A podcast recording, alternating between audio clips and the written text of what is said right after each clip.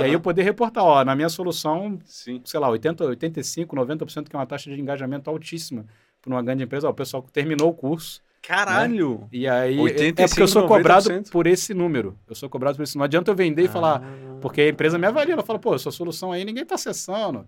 Então tem que usar gatilhos mentais também dentro de uma solução educacional para o cara poder ir até o final lá do, do conteúdo e ele aprender de fato, porque o que a empresa, o que eu estou vendendo é resultado de negócio. E talvez se eu ainda tivesse nesse mindset da, da- de fugir da escassez, né, esse sentimento de fuga, Uhum. é, talvez eu teria cometido, continuaria cometendo decisões erradas e talvez eu teria desistido de continuar na empresa porque ainda não tinha chegado lá. Uhum. Né? Esse lá que é o problema. Sim. Cara, quando eu, eu flexibilizei isso na minha cabeça e falei, cara, não é isso. É assim, você tá progredindo? Tô. Tá indo no ritmo legal? Tô. Você tá feliz com o que você tá fazendo? Tô. Maravilha, então você não tem problema. Só faz mais disso, entendeu?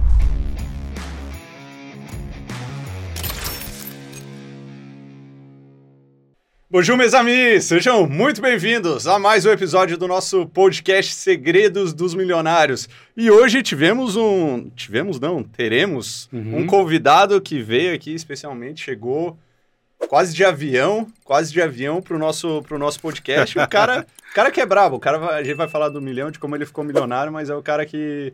Milhão dele hoje, o jogo de sete dígitos dele é a folha de pagamento. Mas. E, e o cara chegou aqui, vocês sabem, né? Normalmente eu chego, apresento aqui o cara, falo um nome, cargo, o cara já meteu um carteiraço. Já Que chegou, isso? já, já, Não Já- isso. já, já meteu aqui, ó. Aqui tá minha bio. Eu cheguei, caralho, o bicho é brabo, hein? O bicho é brabo. Bom, vou, te- vou, vou chamar ele aqui, daí eu falo a bio, né? Daí eu falo a bio. Perfeito. Nilson, Nilson Figueiredo, mano. Beleza, Muito bem-vindo. É, nos conhecemos no Mastermind, né? Mastermind, cara. a gente Faz- vai falar faz- sobre isso, né? Ambientes, né? Ambiente, ambiente, É. a importância do, do ambiente. É, com quem faz- você tá faz tempo. Tô te chamando faz tempo, finalmente conseguimos É. bater a agenda. Cara, importante é outra coisa, né, meus amigos? Mas, vamos lá, deixa eu, deixa eu ler aqui, né? Vou- Eu gostei do, gostei do Nilson, né? Porque aí é como o pessoal chama, né? O Nil ou Nilson, né? Esse Nilson. negócio de Nilson Figueiredo aí é muito formal, né? É, é, tu botou aqui, ó, Nilson Figueiredo, CEO e cofundador da Revo. Isso aí. A Revo, que depois tu vai falar o que que é, mas, né, mas infelizmente mudou de nome, que antes Uhum. tinha um melhor nome, melhor nome, né? Chamava Leo, né? Que você Leo. falava que era Léo. Exatamente, eu falava que era Léo, né? Mas Leo Learning. E Uhum. cofundador também da Anti-Escola, um dos... Ele botou aqui como ecossistema de educação para empreendedores digitais. Mas vamos falar real, um dos maiores masterminds aí do Brasil. É, acho que é o jeito de. Tá, É o jeito melhor de falar, inclusive. tá bem tá Vou bem te contratar hypado. como copy aí. Porra, muito melhor. Ó, vamos lá. Graduado em Sistemas de Informação pela Unicamp, mestre em Gestão Empresarial pela FGV e MBA Internacional pela Ohio University. É. Atua há mais de 15 anos no mercado de tecnologia e educação e já foi executivo na IBM, onde liderou equipes com centenas de pessoas e tem ampla experiência em liderança, gestão, inovação e processos. Também atua como mentor de outros empreendedores nos temas de gestão de equipes de alta performance, liderança e estratégias de growth. Isso aí. Caralho, o cara é brabo, hein? Ó, já, Pô. apro- já aproveita, já segue o cara aqui, já vamos botar o, o arroba, arroba, new, underline Figueiredo no Insta e no LinkedIn, né? O cara É. corporativo também tem... Tem que tem ter Nilson LinkedIn, Figueiredo. né? Tem Nilson Figueiredo lá. Exatamente, exatamente. Mas, cara, vamos lá. Dado o carteiraço, o pessoal já viu, caralho, o cara é brabo. Parece até que ele com tanta coisa foi, foi tem uma história Ah. muito de sucesso pra contar. Acho que eu vou contar o que não deu certo por muito tempo. Acho que isso que é o valor, hein? E tem, e tem também tem o que tu faz nas, nas horas vagas, né? Vou até pedir pro, pra nossa produção fechar a câmera nele, que é nosso amigo aqui, é cosplay do Felipe Miranda, Pô, da essa aí- Empíricos. Então, nas horas vagas. É- é- Esse aí eu já larguei faz tempo, viu, cara? Só- Tava vendo os vídeos dele aí, eu falei, tá nossa, acabado. nada, tá acabado, Tá cara. acabado, tá Você me falar isso, também, eu acho que eu tô um pouquinho mais conservado, vamos dizer assim, né? Isso aí era em 2018, 2019, quando a gente se conhe- se conheceu. Mas, porra, eu vi os É. vídeos e cheguei, cara, o bicho tá ruim, mano. O bicho tá ruim. O bicho tá ruim. Ai, ai, ai. Mas, Nilson, vamos, Vamos lá, lá. mano. Me conta. Primeiro milhão com quantos anos e veio de onde? Beleza, vamos lá. Foi em 2020, então no início ali da, da pandemia, recente até, se você for pensar, né? E eu tava com 37, 37, é, 37 ou 38 anos por ali. Né? Eu não tô, tô evitando falar muito da idade, vamos falar do ano que aconteceu. Mas foi. E, e aí você vê, né? De vez em quando eu vejo o pessoal fazendo muito rápido, né? No meu Uhum. caso, eu acho até que, se você for analisar, claro que a gente não está invalidando o mérito de ter feito, né? Sim. É, porque quanto antes melhor, mas ainda assim eu acho que perante as histórias até do marketing digital, eu acho até que eu fui tardiamente, né? Aham. Mas ainda assim, vamos lá, 2020 e foi quando é, a, a minha participação na empresa, né, o meu equity, né, porque a minha história foi muito, eu vou falar um pouco disso, foi muito baseado em equity em empresa, né, em participação em empresa. É, foi quando a gente conseguiu atingir ali um valuation e eu também documentei um pouco melhor a minha parte, que é um pouco que eu posso contar aqui é, ao longo aí do, do da nossa conversa hoje, né? Boa, muito bom, muito bom. Já É. vamos entrar mais, vamos entender o que que tu faz hoje, além da, da anti-escola, que eu acho que o, que o pessoal conhece muito. Aham, Mas na, na Revo também, antes disso, precisava só fazer, agradecer os patrocinadores. pois é. Pessoal que paga a conta, né? É isso Pessoal aí. que paga a conta. É o que eu sempre falo nesse podcast. Ainda vamos chegar no nível de ter patrocinadores, patrocinadores milionários. Hoje sou eu que pago a É. conta, então eu boto as minhas empresas aqui para aparecerem. Então, nosso primeiro patrocinador, queria agradecer a Movement, agência de lançamentos. Fazemos lançamentos, mentorias e consultorias, lançamentos Uhum. para o pessoal que já tem audiência, vai fazer lançamento acima de um milhão. E mentorias e consultorias para o que já tem equipe ou quem está quem tá mais no começo. Se você quiser fazer um lançamento desse nível, chama a gente lá no Insta. Aproveite e já me segue aí, arroba Léo Soares 8S, né? Já falei do Nilson aí, me segue aí também. Segue o Segredos dos Milionários PDC no Insta. E que mais que tem que falar? YouTube, se inscreve no canal, curte o vídeo. E se ouvindo no Spotify, se inscreve aí para receber as notificações. É isso aí, esmaga o botão do like e, e assine você também. Caralho, o cara é youtuber, mano. e o nosso segundo patrocinador, Milhas Lucrativas, não sei que tu conhece faz É, tempo, boa. lá de- desde o começo, desde o primeiro milhão. Desde os primórdios, hein? Exatamente, É, eu vi, ó, exatamente. posso falar, eu vi isso quando tudo isso era mato. Hoje o Léo tá aí, mas né, eu pude participar desde o início, isso é legal. Exatamente, É. exatamente. Primeiro curso Milhas Lucrativas que a gente lançou, eu lembro que eu tava no Mastermind lá em Cotia. Que a gente tava, a gente tava É. junto, é. E aí foi, acho que foi num sábado, e eu precisei sair porque a gente já ia abrir o carrinho. Foi no sábado ou no domingo, eu já, já saí pra pra abrir o carrinho. Esses caras que não têm gestão na equipe precisam sair dos eventos que eles estão para poder fazer uma entrega. Mas enfim, é, uma, uma hora a pessoa aprende, né? Uma hora a pessoa aprende. Porra, 2019. Não Tava tinha começando, eu tô equipe, brincando. É que eu não equipe. podia aproveitar, né? Eu podia deixar passar aqui o parênteses, mas. Era que, assim, ó, a É. equipe era eu e o Eu keep, eu keep. Exato. Tinha, tinha, mais uns, tinha mais uns três ali, porra, mas era bons tempos, assim, que era, É. era quase que faturamento é lucro, e lucro é dividido por dois. Época Bom- boa, né? Bons Época tempos, boa. bons tempos. É, é. Mas, só complementando as milhas lucrativas ali, pode botar ali, produção, bota na tela ali, dá aquela moral. Então, a gente tem cursos, né? Ensinamos as pessoas a ganhar dinheiro com milhas, viajar de executiva, viajar de econômica, às vezes sem gastar nada, dependendo dos gastos do, do, do cartão, entrar em sala VIP, ter os melhores cartões.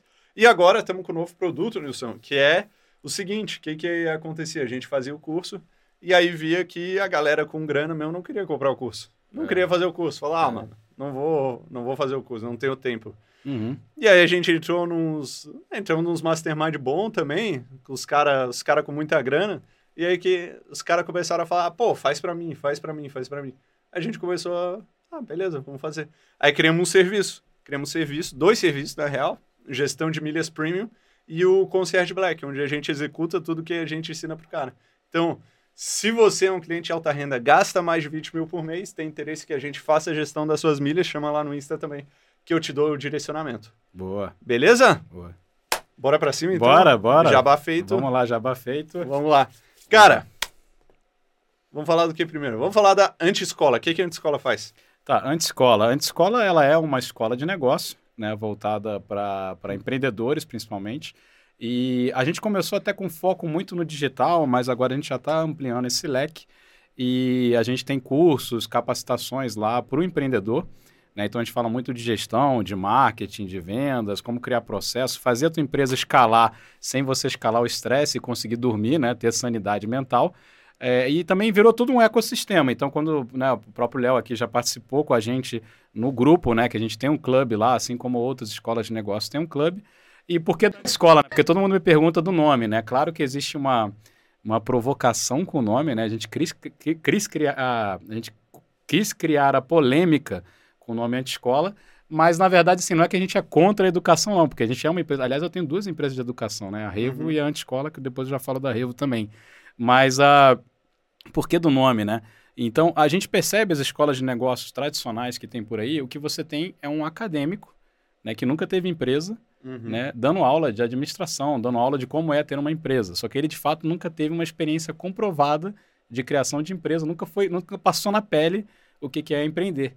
E aí, dito isso, a gente falou, e se a gente criasse uma escola de negócio que fosse feita só por empreendedores que estão no campo de batalha, que estão empreendendo, né? Ou que já foram bem-sucedidos também, é, tanto faz, e que eles pudessem passar esse conhecimento adiante de empreendedor para empreendedor.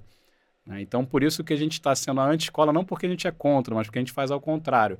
Então, lá não tem sala de aula, não tem professor, na verdade é o próprio empreendedor, são os empreendedores do ecossistema que trazem o que está funcionando. E, e, eu percebo o seguinte: o mercado está muito dinâmico hoje. Então, o que funcionava há um, dois anos atrás, né? Você lembra disso? Fórmula de lançamento. Quando Pô. você fazia lá atrás era maravilhoso. Saudades. Né? Saudades, né? É, saudades. E, e, aí, aquela época, quando não tinha se profissionalizado muito ainda, né?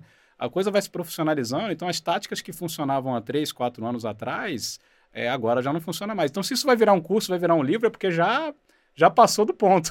Uhum. Né? Então, é, você escutar é quase que um insider information, information né? Escutar de outros empreendedores nesse ambiente, o que, que ele tem feito, quais são as estratégias que estão dando certo agora, isso tem muito valor.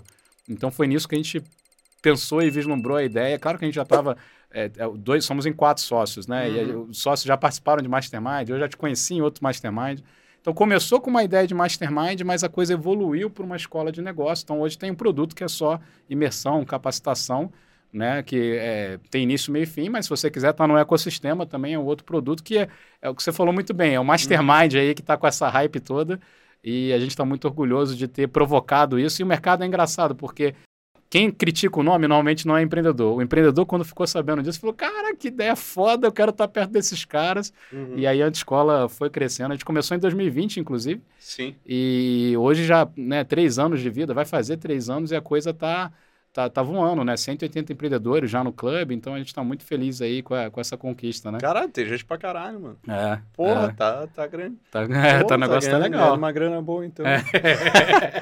Mas a tua grana e o teu expertise, vamos lá, vamos... E, e, isso eu acho importante falar, cara, porque, assim, tu...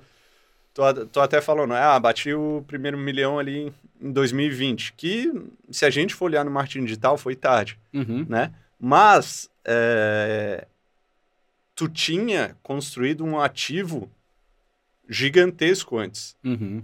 né? O, que é a Revo. Uhum. Hoje é a Revo, antes era uhum. a, a Leo Learning. Perfeito. Mas tu já tinha uma empresa muito sólida, é, sei lá, acho que centenas de milhares de reais de, de folha de pagamento, é, clientes, clientes muito grandes. Uhum. Ou seja, isso só, o, o milhão só migrou para tua conta pessoa física mais tarde, mas uhum. tu já tinha um ativo muito grande. Uhum. Que é até diferente do que tem na maioria do marketing digital, né? Uhum. A galera vai. Qual que é a maioria? Cara, vai dar um boom. A gente estava até falando de um cara lá uhum. que a gente participava de uma semana. Cara, deu boom. Deu boom. E, de, é. depois caiu. É. Né? É. Não consegue se manter, eu não digo nem financeiramente, mas profissionalmente, com, como, como uma empresa numa crescente. E vocês fizeram isso na Revo, né? O que, que, é a Revo? O que, que a Revo faz? Tá, vamos lá. A Revo é também uma empresa de educação, só que a gente está no nicho de educação corporativa, né?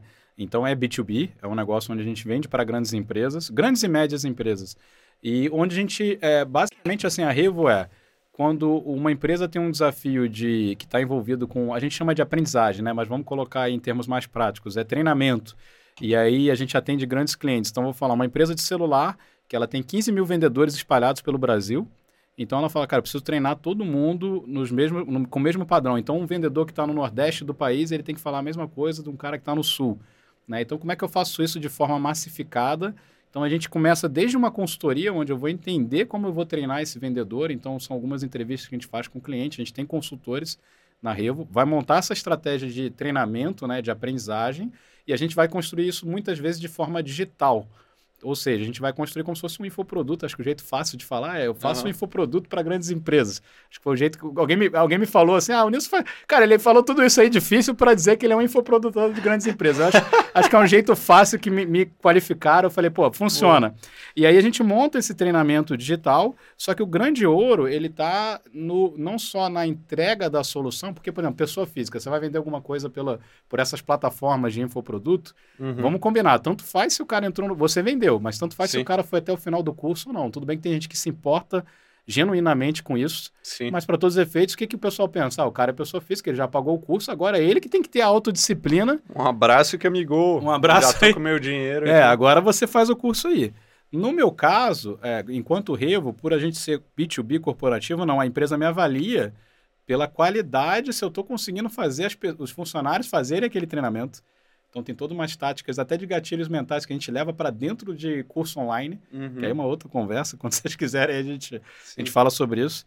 Mas a gente é, é, tem a missão de engajar o maior número de funcionários daquela empresa e, e o funcionário acha que é uma solução do RH deles, porque vai com a logo da empresa e tudo mais. A gente cria essa solução e aí provavelmente eu vou entregar no celular daquele funcionário e aí eu vou gerar o dado disso tudo. Então, por exemplo, hoje eu consigo dar um BI para a empresa dizendo assim, cara, teu, aquele exemplo que eu dei do vendedor do Nordeste e o vendedor do Sul, eu digo assim, cara, o teu cara do Nordeste está errando em portfólio de produto. É onde ele está errando mais. Por quê? Porque ele está fazendo uma espécie de, uma, de, um, de um curso ali comigo, apesar de eu não chamar de curso, Uhum. e ele vai respondendo algumas coisas. Então, eu vou traqueando, vou metrificando tudo que ele está respondendo e eu vou vendo onde que está o gap dele de conhecimento e onde que a empresa tem que trabalhar naquele, naquele cara individualmente ou naquele grupo, né? Naquele cohorte, naquele recorte de pessoas.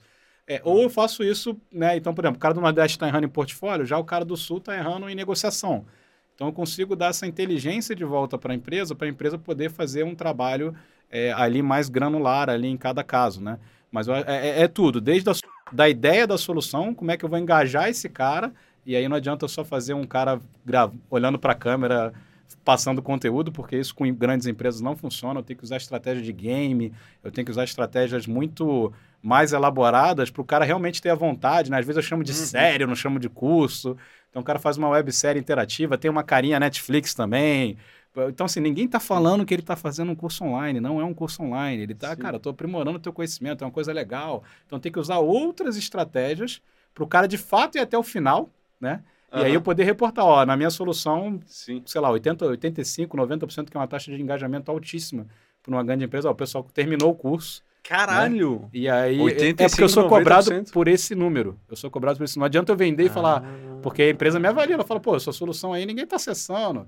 Então tem que usar gatilhos mentais também dentro de uma solução educacional para o cara poder ir até o final lá do, do conteúdo e ele aprender de fato. Porque o que a empresa. O que eu estou vendendo é resultado de negócio. Por Uhum. acaso, o meio, a ferramenta para chegar no resultado que eu entrego é treinamento. Né? Então, mas assim, dei toda essa volta para dizer que eu faço infoprodutos para grandes empresas. É isso. Muito bom, cara. Porra, isso aí foi. Eu fiquei pensando aqui. Tá, e aí como é que hoje é a estrutura de vocês? Quantos. Tá, a Revo, hoje a gente está com 220 funcionários. Cara, 220 puta, tinha que ter funcionários. botado esse na bio, no carteiraço, pô. Ah, é. Não, é que vai mudando, né, cara? Mas obrigado. Vou atualizar essa bio, talvez já tá um pouquinho. Tem que Vou botar ter os que- números, Vou ó. botando 220 Na funcionários na 220 Revo. funcionários e 180 membros na Na escola. escola, perfeito, obrigado. Eu te falei que eu vou te contratar como. Acho que até o final desse episódio você vai, É você que vai fazer uma gente- consultoria pra E a gente. gente vai vendendo. Não, tem razão. 220 funcionários e, cara, foi uma, uma jornada e tanto, né? A gente está com 10 anos de empresa.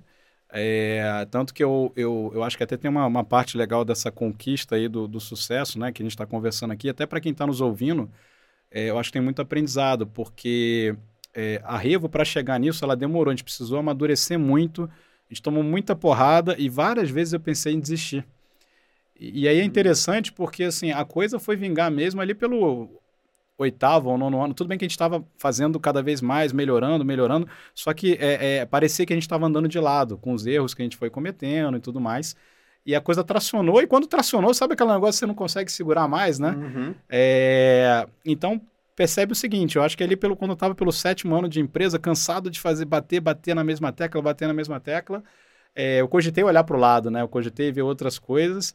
E aí a minha sorte, eu acho que até por estar naquele, naquele mastermind que você lembrou bem e estar perto de algumas pessoas, eu vi alguns conselhos. E um dos conselhos que é muito interessante que o pessoal não fala foi eu ter feito terapia. E veio de um deles lá do, do, do, do nosso mastermind, né? Hum. E, e, na terapia eu percebi o seguinte, cara, o fato de eu olhar para o lado é porque eu, eu, eu, fiquei cansado e eu queria muito esse tal milhão. Essa coisa do milhão é perigosa, tá? Uhum. Porque olha que engraçado, hoje eu não fico pensando muito nisso, mas naquela época eu tinha que ter um milhão, tinha que ter um milhão, tinha que ter um milhão até os 40, tem que ter um milhão até os 40. Cara, isso, é, para quem está nos ouvindo aqui, aprende uma coisa. Isso pode ser, eu acho que me induziu muito a erro, acho que toda vez que eu. Acho não, tenho certeza, tá? Tô falando acho aqui, mas eu tenho certeza. Uhum. Toda vez que eu tentei acelerar esse processo e colocar uma, uma meta temporal, o é, que, que eu ficava fazendo? Todo o dinheiro que eu ganhava, cara, aquilo. Não, mas agora eu tô mais perto, agora eu tô mais perto, agora eu tô mais perto, agora eu tô mais perto. Isso fez com que eu tomasse decisões ruins, decisões erradas. E eu poderia ter cometido o maior erro da minha vida, que é ter desistido da Revo no sétimo ano, né, ali, porque eu não estava vendo, estava ganhando bem, não é esse o problema mas eu não estava vendo que a coisa ia vingar. E aí te, foi o ponto assim, cara, mas você não está no caminho certo? Tá. Você não está se aproximando mais do teu objetivo? Tá. Então por que, que você está focado tanto nesse? Porque essa é a grande questão. Se você fica muito focado nessa, ó, meu primeiro milhão, meu primeiro milhão, tanto que assim, hoje é, é, é até bom, valuation da empresa tem que até fazer conta aqui. Não sei dizer quanto que é o valuation, mas que eu, um vai falar, pô, a Revo pode valer X, pode valer Y, depende de quem está querendo comprar Sim. na ponta. E dependendo desses números, é um, é um valor muito mais então, percebe, a, acho que a, a, minha limitação de visão, a, a, minha visão limitada, melhor dizendo, né? Com relação ao que eu estava construindo, é, ela é perigosa. Ela poderia ter me induzido a, um ponto de, de, querer procurar outra coisa, de querer um caminho mais rápido. Uhum. E, e, é quase que aquela imagem, não sei se você já viu, é famosa na internet, que alguém tá cavando, assim, lá tá cavando, tá cavando, tá cavando. E aí o cara tá, tá quase desistindo, mas tem tipo uma, uma, A mina tá logo ali, sabe? Só uhum. falta ele cavar um pouco mais. E, e, aí eu percebo, assim, uma coisa que eu aprendi é que, assim, às vezes essa ansiedade pelo tempo ela é muito perigosa, porque às vezes você está quase chegando lá, né? E, e, você só precisa descansar, você só precisa colocar sua mente é, em equilíbrio, ter uma boa uhum. inteligência emocional, emocional, porque você já está fazendo certo. É só você fazer por um pouco mais de tempo. E às vezes você nessa pressão por resultado muito rápido, eu poderia ter chegado muito antes, mas eu cometi vários erros de querer acelerar isso, né? De testar. Uhum é, empreitadas em paralelo, de não dar foco. É, que aí eu percebo o seguinte, pô, se eu tivesse feito isso, ou se eu tivesse trocado, pô, eu teria abdicando de hoje uma coisa muito muito muito interessante que ainda nem parou, né? Nem uhum. parou, a gente está seguindo por aí uhum. é, e sei lá onde isso vai dar. Então, percebe que às vezes a ansiedade para você ter e, e, até quando eu comentei né, na minha bio aí que eu, eu, eu passei pela IBM, então tive uma carreira, diferente de muita gente que já começou empreendendo, eu acho que é uma grande vantagem até do, do meu conteúdo lá na Antiscola, é porque eu passei por uma multinacional por muito tempo, né? Eu segui carreira, primeiro momento, na IBM, que foi uma grande escola de gestão de processos, e isso eu consigo transmitir agora para os empreendedores que não tiveram essa vivência de uma grande empresa que é muito madura, até referência uhum. nesses assuntos, né? Então, aprendi muito como usar, como liderar grandes equi equipes, né? Na própria IBM, é, meu último desafio, eu já tinha 180 pessoas, com seis gerentes se reportando a mim, né? Eu já tinha um cargo de executivo antes de eu começar a empreender. E aí eu já conto a história de como uhum. eu comecei a empreender com o meu atual sócio lá, o Richard, na, na, na antiga Lio, que agora é Revo, né? Uhum. Mas é, tudo isso começou... Por, claro, você quando é funcionário, apesar de não ter um salário ruim, eu, eu, eu, já estava fazendo conta de quanto demoraria para eu chegar naquele um milhão, né? e o problema é que todo educador financeiro te fala, ele fala assim, ó, cara, vai guardando que, sei lá, você põe na planilha lá, daqui a 20 anos você chega. Sim. Só que eu não recomendo esse caminho porque você é, essa coisa, o dinheiro ele, ele acaba tendo um valor muito muito significativo na tua decisão. Então, às vezes, você querer arriscar 100 mil reais, você não vai arriscar, porque você vai pensar assim, pô, já tô, né, sei lá, falta que seja 400 mil para eu chegar no meu primeiro milhão. Se eu vou investir 100, eu ando para trás. É, eu vou dar essa ré, o que é ruim pensar assim, né? Uhum. Porque você fica muito é, focado no número em si e, e a estratégia em si, ela se perde um pouco. Né? E eu estava falando daquela questão da terapia, só voltando um pouco, porque eu só fiz uma análise, nada mudou no meu entorno. Olha que interessante, assim, a empresa era a mesma, a equipe era a mesma, uhum. só que eu tinha perdido, o, o, o, eu estava me perdendo assim, falando, ah, tô, tô, tomando muita porrada, a gente não tá dando, não dá certo, não dá certo. Só que eu estava me aproximando do meu objetivo, então não é que eu não estava andando para frente, eu estava progredindo. Eu só uhum. não estava progredindo com a velocidade que naquela época eu gostaria. E esse Sim. é o perigo, né? E esse é o perigo. E aí eu fiz esse, essa análise, né? Fui fazendo esse trabalho, né? Até por causa de uma questão familiar e tal. É, que meu pai faleceu muito cedo, né? É, uhum. Eu estava com 15 anos. E aí foi um pouco do, do, dos motivos aí que eu, que eu também aproveitei para trabalhar isso na terapia, que eu tive que ficar adulto muito cedo, né? Então, por uhum. isso que eu uhum. cresci muito rápido na IBM, eu tinha muita fome por crescer. Fui fazendo muito, fazendo muito, fui crescendo. Só que eu falei, cara, essa carreira de, de, de multinacional, naquela época fazia sentido, né? Um pouco mais uhum. para trás. Hoje em dia, é, você vai trabalhar muito para pouco resultado, né? Sim. Então, eu tive a ideia de empreender na Lio e, e eu percebi o seguinte, esses 10 anos, né? É, eu falei, cara, que história legal. Só que eu não consegui olhar para os sete anos que já tinham se passados e, e reconhecer essa história de construção. Para mim, eu estava achando que eu não estava eu não estava conseguindo. Por qualquer Sim. que seja o motivo, a gente analisa, ah, não veio, não veio, não veio, então tá ruim. Sim. Pelo contrário, eu estava progredindo. Eu estava progredindo, né? E tu sabe, cara, eu até hum. dei uma palestra esse final de semana no Media Summit, aí tava preparando ali. Uh, o, o organizador do evento, ele chegou e falou para mim, cara, Léo, tu vai fechar Tu é o cara que tem mais resultado aqui, a galera tá muito no começo, olha para ti, pro Norton, muito como, é, como referências. É, eu queria que tu contasse, contasse a história e deixasse a galera com, com raiva, assim, motivada, saísse para execução. E aí, uma das coisas que eu. Beleza, fui montar a palestra, uma das coisas que eu, que eu percebi, montando, contando de novo a, a, a história, é que assim, eu fiquei cinco anos cinco anos desde que eu fiz o Fórmula até fazer o primeiro 6 em 7. Primeiro 6 em 7, primeiro seis, tá vendo? 100 mil, perfeito, 100 mil. Perfeito, Levei... E esse é o mais difícil, né? Le... Esse, esse, esse, é o mais, é mais difícil, difícil, isso. Levei, levei cinco anos. E aí, qual que é o problema? Tu vê todo mundo lá entrando e fazendo, entrando e é. fazendo, entrando e fazendo. E tu ali, porra, não consigo, não consigo, não consigo. Mas depois que eu vi que eu bati esse, esse 6 em 7, cara, deu um mês e a gente bateu o primeiro milhão. Tá vendo? Já, é. já na conta. Uhum. E aí eu me toquei uma coisa do digital, da beleza do digital. Que o crescimento no digital, ele não é uma progressão aritmética, é, é uma progressão geométrica, ele, ele acaba sendo exponencial. Eu diria, só eu diria que assim, aí... posso até te dizer, não só no digital, eu acho que isso dá para carregar essa mesma analogia sua para outros lugares, porque é um pouco isso, o, o, exponencial é aquela curva assim, que você fica reto, reto, reto, reto, reto, reto, reto, reto, aí do nada você, blow, né? Exato. Esse é exponencial. O linear, não. Você vai tendo essa progressão aritmética que você está falando. Que é quando tu é funcionário. Quando tu é funcionário, exatamente. Só que isso aqui é muito lento. Por isso que é. eu decidi empreender. Só que aí o problema disso é você querer empreender e esperar rápido. Então, é. às vezes, você tem que fazer por muito tempo alguma coisa para depois ela te dar todos esses dividendos, todo esse fruto aí que você está falando, né? E aí dá o boom. Só que daí, o que, que, eu, que, que eu percebi? Eu fiquei pensando, né? Pô, exponencial, só que daí exponencial não tem fim, né? Vai, é. vai, vai, só melhora. Não, vai embora. E, e não é assim. Uhum. Não é assim, né? É, eu, é. eu, eu, fui, eu fui vendo, porra, beleza, bateu. Cara, primeiro lançamento, 800 mil. Aí foi depois 650, 700, 750. Um milhão, um milhão, ou seja, tudo mais ou menos no mesmo nível, durante quase dois anos, sempre uhum. batendo no mesmo nível. Aí batemos dois. Aí eu olhei para trás e vi, cara, na real, a real é que o crescimento no digital ele não é não é, é a progressão aritmética, ele não é reto. E ele também não é exponencial. Uhum. Ele, ele, também não é exponencial. Uhum. Ele é em saltos. Uhum. Ele é em saltos. É, você dá um primeiro salto, aí você bate um platô, fica num teto Exato. ali. Aí depois você tem que encontrar qual é a próxima alavanca de crescimento para eu dar o segundo salto e ir para outro nível. Exatamente. Tanto que tem aquela frase que é bem famosa, né? É, você não vai chegar no próximo nível fazendo a mesma coisa que você fez até, até aqui, né? Exatamente, uhum. exatamente. Então eu vejo que, pô, para é, não só no digital, né? Como tu falou, para tudo. Uhum. E às vezes é o que tu falou, cara, tu tá muito perto do teu próximo salto. É, pois é. E tu acaba é. desistindo ou indo, ou indo querer fazer outra é, coisa. E, e, aí a gente começou a refletir, né? Teve um grande aprendizado aí na Revo, né?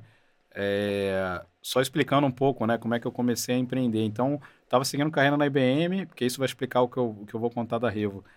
É, e aí, eu conversando com o Richard, que é meu atual sócio, né? Ele tinha, na época, ele abriu a empresa, né, a Lio, né? Que a Lio é o quê? Era uma marca inglesa consolidada, né? E aí ele foi fazer mestrado em Oxford, uhum. conheceu a Lio, estagiou lá. Daí o dono, quando ele voltou para o Brasil, falou, o que, que você vai fazer no Brasil? Né? Ele falou, ah, vou abrir uma empresa como a sua. Ele falou, por que, que a gente não faz isso junto? Né? E isso foi uma baita. Ele teve uma visão muito boa e foi também uma certa sorte dessa uhum. conversa ter acontecido. E ele traz essa empresa de lá para cá. Só que assim, os ingleses eles entraram com sociedade é, com ele primeiro e depois eu virei sócio também. Mas é, eles falaram assim, cara, eu só vou te dar a marca, vou te ensinar o meu know-how, expertise. É, só que eu não vou tocar a operação no Brasil, não. Isso aí é de vocês, o marketing de vocês se vira. Então foi aquele assim, é, eu quero um pedaço desse negócio, né? E ele pegou uma boa parte desse negócio, porque a marca era dele, né? E deu o know-how pra gente, mas ele falou assim, tocar os clientes, fazer o marketing, isso é tudo com vocês.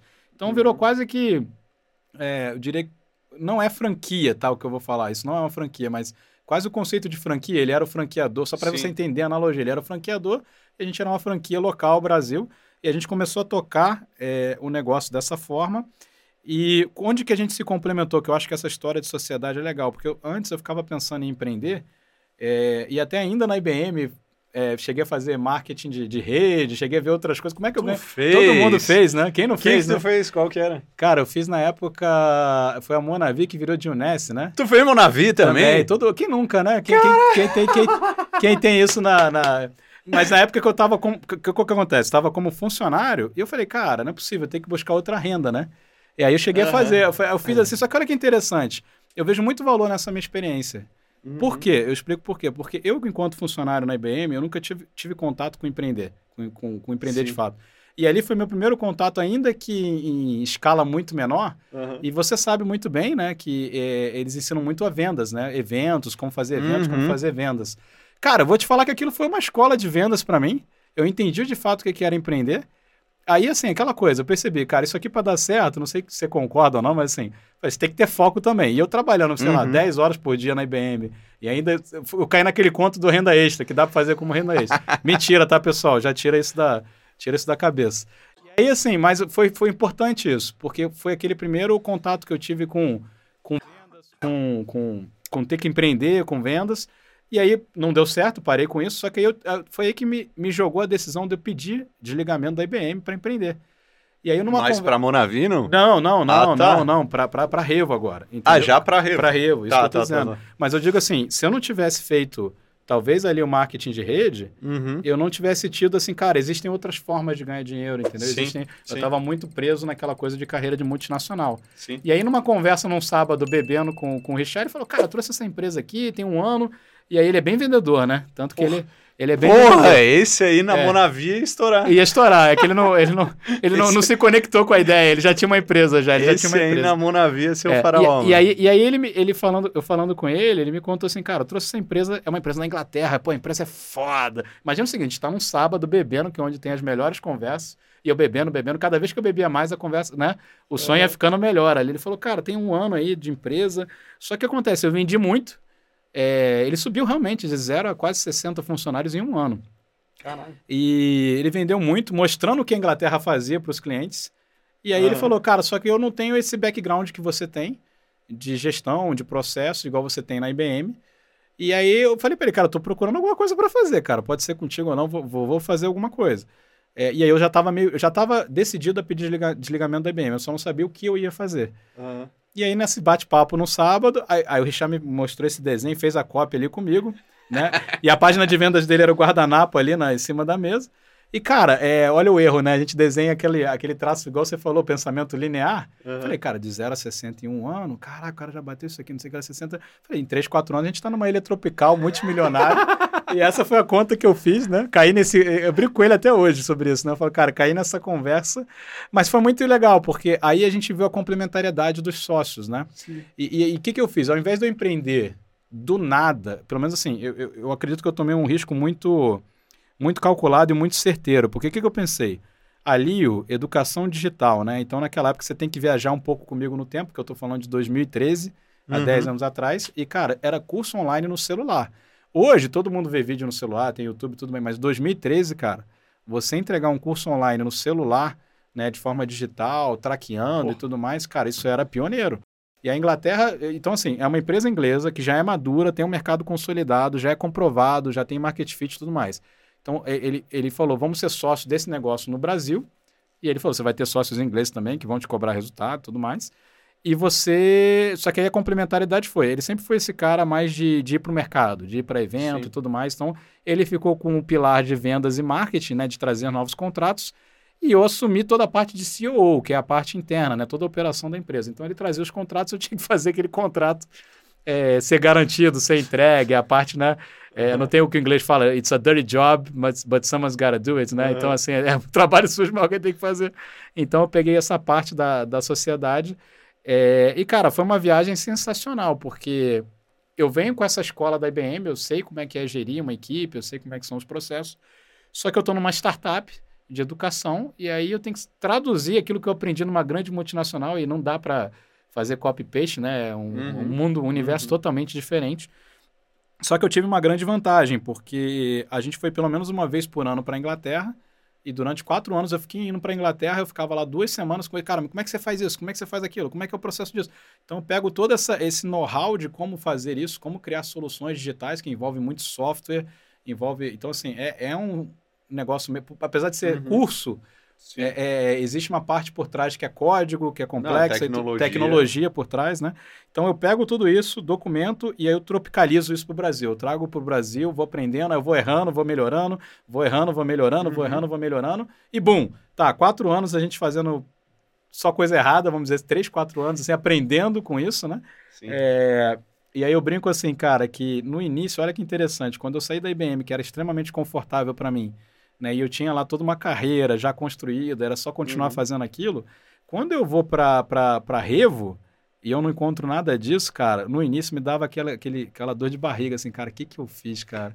O que que eu fiz? Porque, cara, não tinha nada, era tudo mato, é, o time todo desestruturado, cada um fazia uma coisa.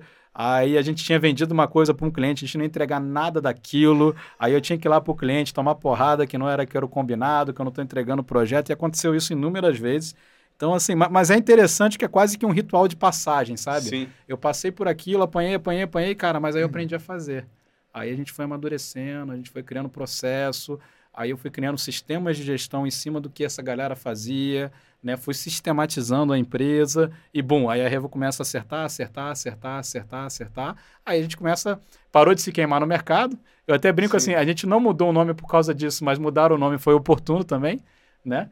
É, porque ah, a, a, a, gente mudou o nome muito porque os sócios ingleses saíram, né? A gente Sim. parou de usar a marca, comprou a parte deles, uhum. né? Que inclusive é até uma coisa, é um rápido parênteses sobre isso.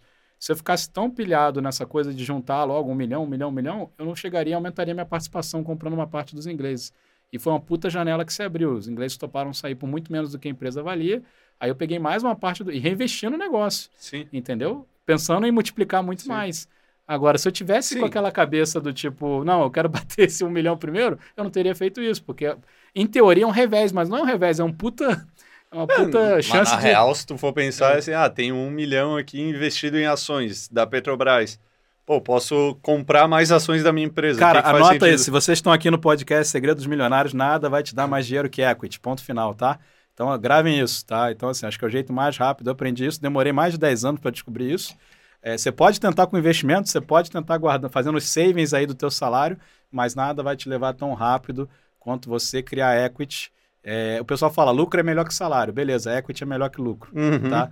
Então, assim, é, eu estou tentando resumir uma longa história, mas nada vai te dar mais, é, mais retorno do que isso, tá? Você pode fazer qualquer cálculo, é, não tem como, né? Porque o valuation da tua empresa, qualquer percentual que você tiver, é, se você fizer essa empresa crescer, é o jeito mais Exato. rápido que eu, que eu que eu, pelo menos assim, que, eu, que o Nilson de 2023 conhece até agora. Pode Exato. ser que eu descubra outra coisa. Não, e, porra, é muito mais fácil, tem muito mais chance é tu ali fazendo a tua empresa crescer do que tu comprar ações, ações da Petrobras então, e, e, achar que e a Petrobras que... vai crescer na mesma proporção e, que a tua empresa pode crescer. Perfeito. E olha a minha história de novo, por isso que eu estou tentando trazer um grande aprendizado aqui para quem está escutando a gente. É, eu ficava muito. Cara, vou estudar mercado financeiro, vou estudar investimentos. Cara, eu, eu detono investimentos. Você falar comigo aqui, pô, poderia ser um desses influencers aí de educação tipo financeira. Felipe Miranda. Não, assim. tipo Felipe Miranda. Cara, capaz de eu, eu aqui, eu contra ele, aqui ele na minha frente, eu, eu ganho dele, cara. Aí vou jogar teu desafio, não, brincadeiras à parte.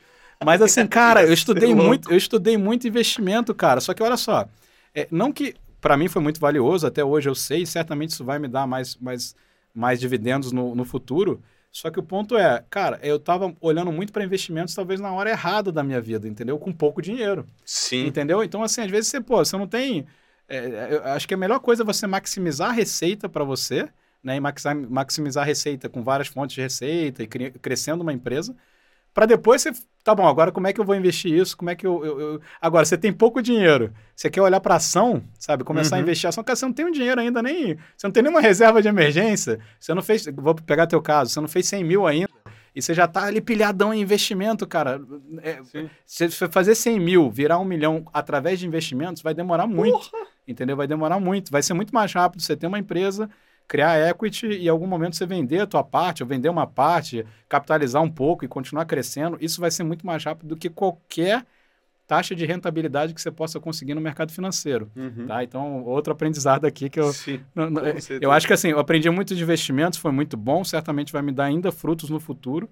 Só que eu acho que olhar para investimentos muito cedo, eu acho que é o contrário. Primeiro você maximiza né, teu, teu patrimônio através de empresas e tudo mais, para depois você pensar investimentos. Não que tudo que eu estudei não vai, não vai ter valor, na verdade teve muito, mas eu acho que essa ansiedade, né? Não, vou ganhar dinheiro através de ações, vou... Uhum. É, eu acho que me levou também para um caminho que, que me atrasou mais do que eu, eu poderia ter acelerado antes, né? Mas, voltando lá na história da Riva, a gente vai abrindo aqui vários parênteses, né? Aham. É, quando a conversa boa é assim. Então, tava, é, aí eu topei empreender com ele, a gente, eu fui nessas viagens para Inglaterra, criei todos esses processos e, e, e a Riva acertando, acertando, acertando, é, a gente começou a conquistar mercado, aí clientes foram indicando, o nosso time foi ficando mais maduro, os processos foram ficando, a galera foi entendendo a cultura, a gente criou uma cultura que a gente se orgulha muito lá dentro, a galera é muito apaixonada pelo que faz, assim, sabe? Uhum. Lá dentro, assim, que até é um- é uma vantagem e é uma desvantagem ao mesmo tempo, porque quando alguém critica, a galera até emocionalmente fica bem abalada, né? Que eu falo, calma, cara, o cliente está falando, vamos ouvir, né? No- normal isso, isso acontece. É, Mas aí você vê, aí a gente chega naquele momento que eu tava, né? De quando a gente entrou em Masterminds. E, e eu- e- e o perigo de você ficar olhando para o lado, cara, eu acho que é isso que eu quero trazer aqui como, um- como um grande aprendizado. Porque é o que você falou. Você estava lá no Fórmula, você demorou cinco anos, não foi isso? Para Uhum. bater o seu primeiro seis em sete. Isso. Só que você fica olhando para o lado, um monte de gente fazendo, um monte de gente fazendo, isso é o problema. Porque ao invés de você se comparar com você mesmo, você está olhando para o lado e procurando outras coisas. Então eu cogitei, cara, eu vou fazer infoproduto, não sei se eu vou virar expert, é, não sei. e cara, eu já estava com, eu já estava em cima de um negócio Sim. que ele ia me dar, eu só não sabia naquele, tem, né? Claro que hoje olhando para trás é fácil, Sim. mas naquela época eu não conseguia enxergar que era esse negócio que eu já estava sentado em cima, que era que era o que ia me trazer o resultado, né? Uhum. Mas aí a gente vai para. Né? E agora, interessante que eu tava com pessoas, né? Que nem a gente lembrou do Mastermind, e aí falam, cara, não. Tipo, por que, que você quer fazer fórmula? Por que, que você quer fazer um Louco, né? infoproduto? Louco. Por que, que você O cara querendo se incomodar, pô. O cara já dando Não, aula pra aí todo te- mundo. e te- e é legal, assim, porque talvez me faltou visão naquela época, mas a, a importância do ambiente, né? Porque escutando um, escutando outro, né? Pessoas mais experientes, eles falam, cara, se você já tem uma empresa, já está conquistando equity, tudo bem que aquele equity na época não era muito valorado, natural de uma empresa que está começando, você não Sim. vai, né? É, mas ainda assim, assim, eu já estava no caminho certo, só precisava fazer mais daquilo. Então, o perigo de você ficar olhando para o lado é que você fica se comparando, aí você vê lá um, né? Eu não vou usar um termo aqui, não, não vou usar o meu francês agora, né? Mas assim, aqueles caras que falam, ah, fiz, isso- que fiz em um ano, francês." fiz em um ano, fiz em dois anos, não sei o que lá. Cara, isso, isso pode ser ruim se você não saber é, interpre- interpretar. E muito assim, no digital ainda tem muito da. Da você sabe disso, né? Uma galera que, pô, fala pra caramba, mas assim, quando você vai ver, o cara não tem uma empresa, essa empresa não é vendável, o cara, ele achou um jeito de gerar caixa, o que tá ótimo, tá? Sim. jamais seria contra geração de caixa, pô, às vezes. Mas o cara tem um business que ele pode vender, entendeu? Ele não tem uma coisa que é. Igual você falou, ao mesmo tempo que o cara subiu, eu vou de galinha, né? No que ele Uhum. subiu, falou pra caramba que ele era foda, sensacional e tal.